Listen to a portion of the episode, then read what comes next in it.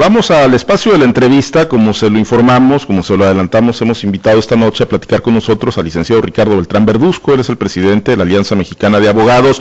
Hay temas importantes en la agenda nacional y local, eh, obviamente el tema de seguridad, lo dicho por el presidente López Obrador el pasado fin de semana en su visita a Sinaloa, el reconocimiento a los eh, bajos niveles de inseguridad que se tienen en la entidad. Pero bueno, en el tema nacional, eh, bueno, pues está este asunto, ¿no? Del presidente y pues eh, cómo está remetiendo contra los jueces por el tema de la reforma energética. Antes que nada, Ricardo, licenciado, te saludo con gusto. Gracias por aceptar la invitación para platicar con nosotros. Muy buenas noches. Muy buenas noches, Pablo. Muy buenas noches a todo el auditorio. Te saludo como siempre con mucho afecto y respeto. Gracias, eh, Ricardo, licenciado.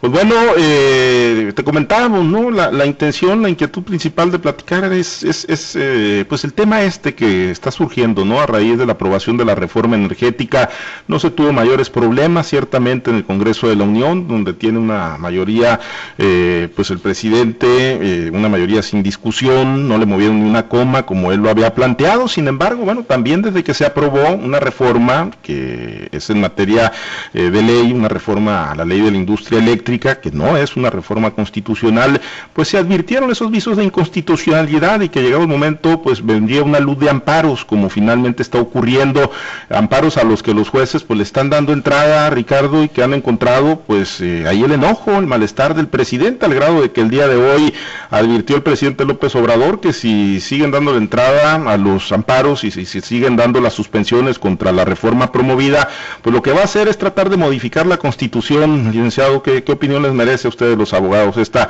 postura del presidente, ¿no? En un país donde se supone pues que debe haber una separación de poderes. Pues mira, eh, la verdad que nosotros estamos eh, aplicados en este tema y en otros temas que tienen que ver con, con estas expresiones desafortunadas del ciudadano presidente de la República. Primero arremete contra los abogados, que representan o que tienen alguna conexión con empresas extranjeras. Los llama traidores a la patria y, y la verdad que eso fue una ofensa para todo el gremio. Nosotros hicimos un desplegado donde de manera contundente le exigimos al presidente que respete al gremio y que respete también a todas las profesiones, porque eh, nosotros tenemos la libertad de representar a quien nosotros queramos. La constitución, nos da esa facultad y creo que nadie nos las puede quitar y el presidente de la República no puede llamar traidores a quienes obviamente están ejerciendo su profesión de acuerdo con lo que establece la propia Constitución. Nosotros ahí fustigamos de manera muy enérgica, lejos de aplicarse en temas de importancia para la nación, pues distrae la atención de los temas importantes donde debe de estar concentrado, como es el tema de inseguridad, como es el tema de economía, como es el tema de salud, en esos temas debe de estar aplicado. Ahora viene y arremete contra un juez federal que eh, actuó de manera eh, independiente, cumpliendo con su función de manera tal que este juez pues fue fustigado inmediatamente por el ciudadano presidente de la República, cuando la valentía de este juez, y tú lo decías ahorita, Pablo, ni una coma le quitaron la fracción parlamentaria de Morena, vamos a decirlo así, quienes aprobaron esta reforma eléctrica, cuando este juez sí tuvo la valentía que no tuvieron los diputados para tratar de entrar en análisis y llegar eh, a otorgar la suspensión provisional. ¿Por qué otorgó la suspensión provisional? Porque encontró que esta ley obviamente estaba vulnerando algún derecho de los ciudadanos. El amparo es un instrumento que tenemos nosotros los mexicanos y no los tienen otros países y que de alguna manera eso nos da la posibilidad de poder recurrir contra actos de autoridad que son recurrentes en nuestro país y aquí el ciudadano presidente pues quiere entrar a, a, reformar y la fracción parlamentaria de Morena ya lo anunció a través de la diputada Reina Celeste Asensio Ortega, donde se está promoviendo una reforma al, artículo 129 y al 103 y 107 de reglamentarios. Entonces, eh, eh, la verdad que nosotros sí nos preocupa esa situación y esas expresiones del presidente que no respete la división de poderes y ya tiene eh, apoderado del, del, Congreso cuando debería respetar al Congreso de la Unión y a los legisladores, los trae como títeres prácticamente y hacen lo que se les antoja. Al gado te digo y te repito que ni una coma le quitaron a la ley eléctrica y así muchas iniciativas que ha mandado el presidente de la República, eh, los diputados la aprueban sin leerla, porque si haces eh, un estudio y les preguntas a los diputados en qué consiste lo que están haciendo y qué es lo que ellos eh, han, han participado en, en, las distintas iniciativas, pues la verdad se van a quedar prácticamente sin palabras.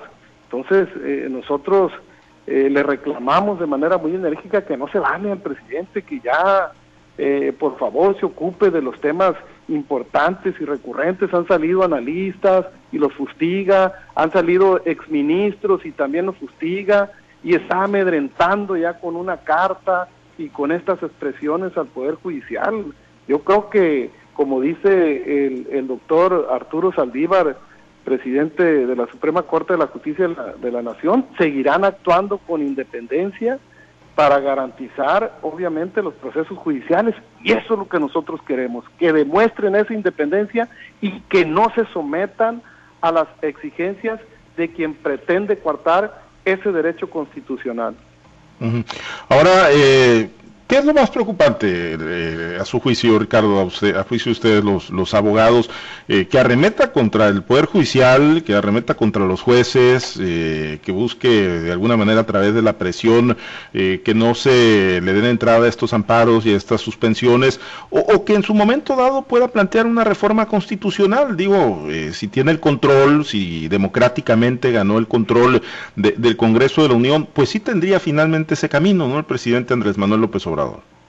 Pues sí, mira, tiene muchos caminos, eh, sobre todo el camino del autoritarismo, que hasta ahí se pretende llegar y es lo que nosotros no queremos. Por eso las voces cada día son más insistentes de rechazo, de repudio, de indignación eh, en contra de este tipo de actuaciones del ciudadano presidente de la República que a través del circo que ha construido Mañanero, pues se ha encargado de hacer todo este tipo de situaciones que tienen dividido el país y que quiere someter a todas las instituciones y a los distintos poderes. Yo creo que eh, la ciudadanía ya ha despertado y la ciudadanía alzará su voz cuando sea necesario porque no podemos permitir este tipo de situaciones.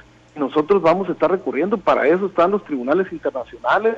Yo creo que ante esas instancias van a llegar. Ya se prevía que si un tribunal nacional no les concedía alguna resolución favorable, pues iban a recurrir a los tribunales internacionales y, y, será señalado, obviamente, como un presidente que quiere intervenir en otro poder y que quiere coartar el derecho que por muchos años nos hemos ganado los ciudadanos mexicanos. Entonces, él tiene eh, su equipo de asesores, y puede recurrir, ahí está el recurso, los recursos que él considere necesarios para combatir eh, estas resoluciones de los jueces, pero lo quiere hacer a través de los medios a los que él fustiga, a los que él amedrenta también, lo quiere hacer a través de, de amenazas, anunciando que a través de sus súbditos y que tiene a su disposición y que hacen lo que a él se le antoja y le da la gana, pues puede reformar la constitución, de esa manera quiere amedrentar, de ese tamaño es la amenaza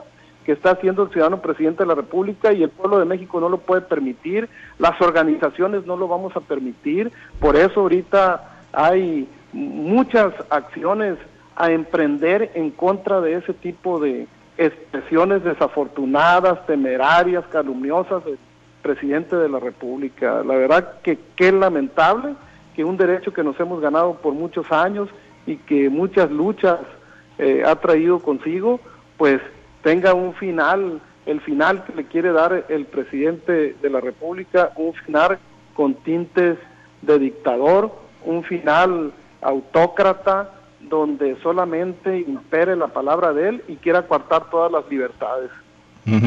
Eh, y bueno, pues parece que ahora sí que como dicen, pues va para adelante y no, no se detiene el presidente, ¿no? Eh, aunque hay una contestación, ¿qué opinión les merece la, postura que a su vez ha asumido eh, pues el Poder Judicial?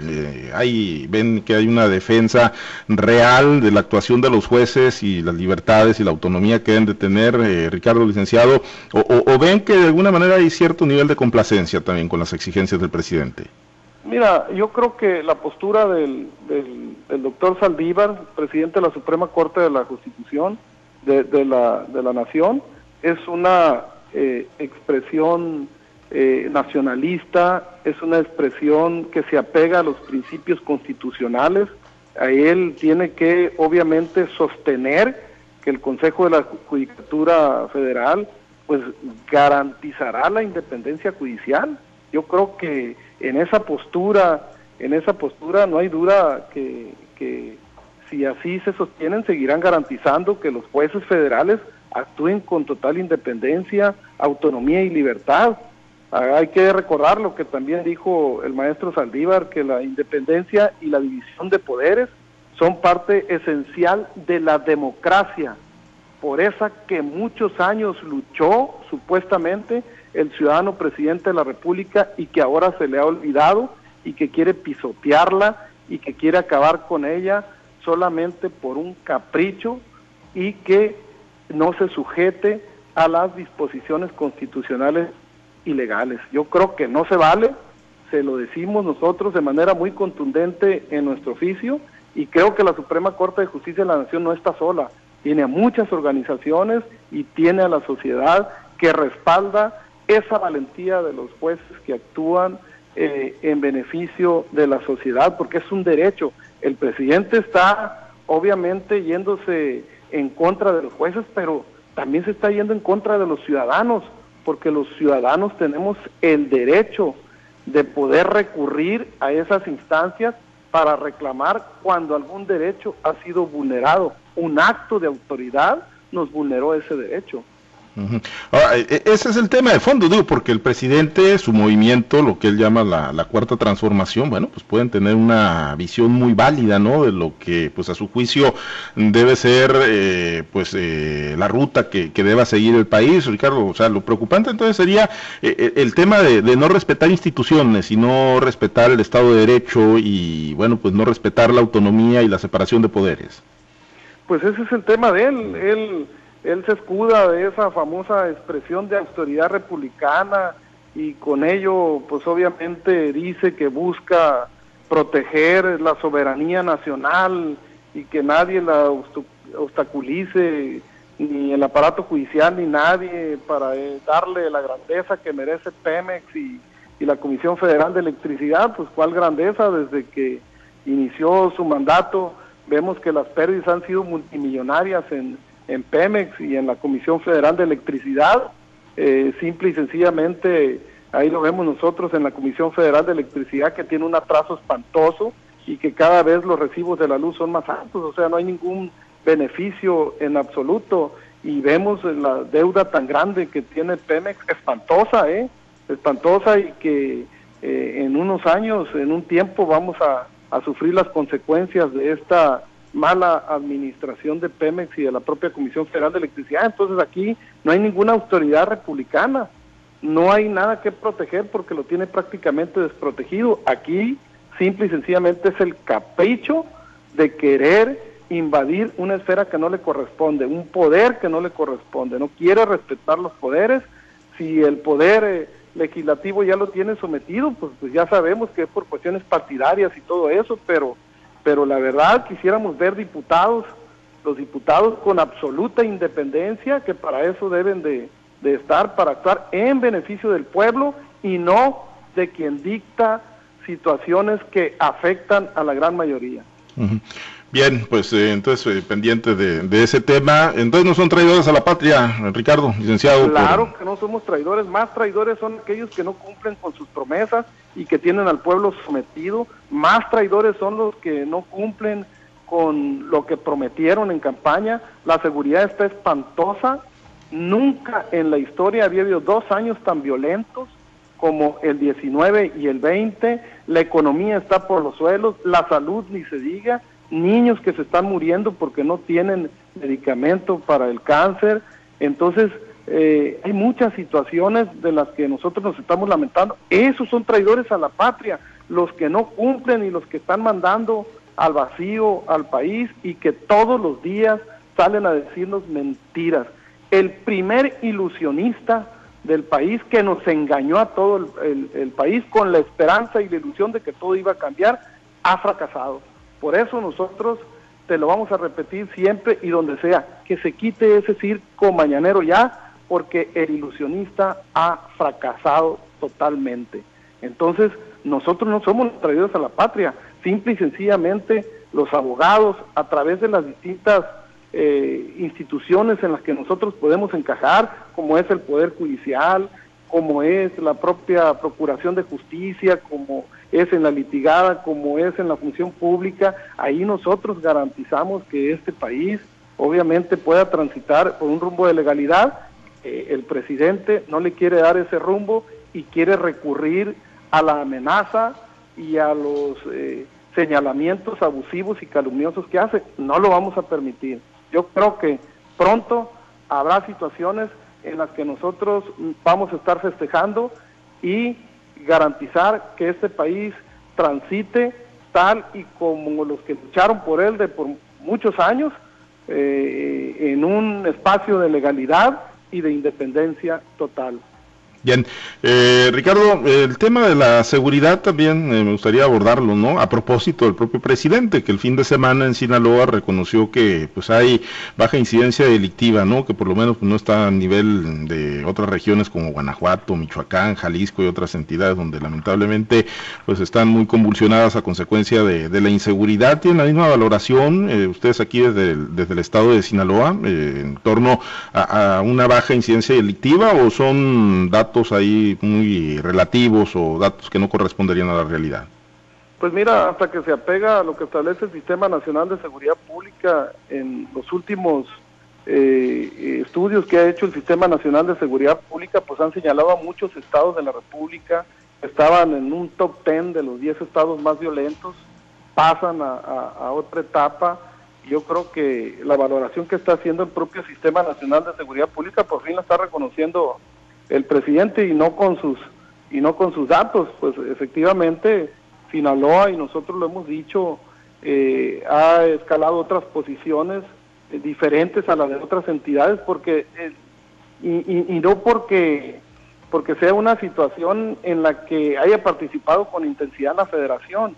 No, es una situación que se ha dado porque otros estados de la República como Guanajuato, y tú lo señalas, como Tamaulipas, como Baja California, como eh, estados del sureste, también como Quintana Roo, pues han tenido un incremento espantoso y la situación está desproporcionada junto con el Estado de México, la Ciudad de México, Morelos y, las acciones que de alguna manera se han emprendido, se han emprendido a través de, las, te repito, las acciones locales, pues han tenido sus resultados.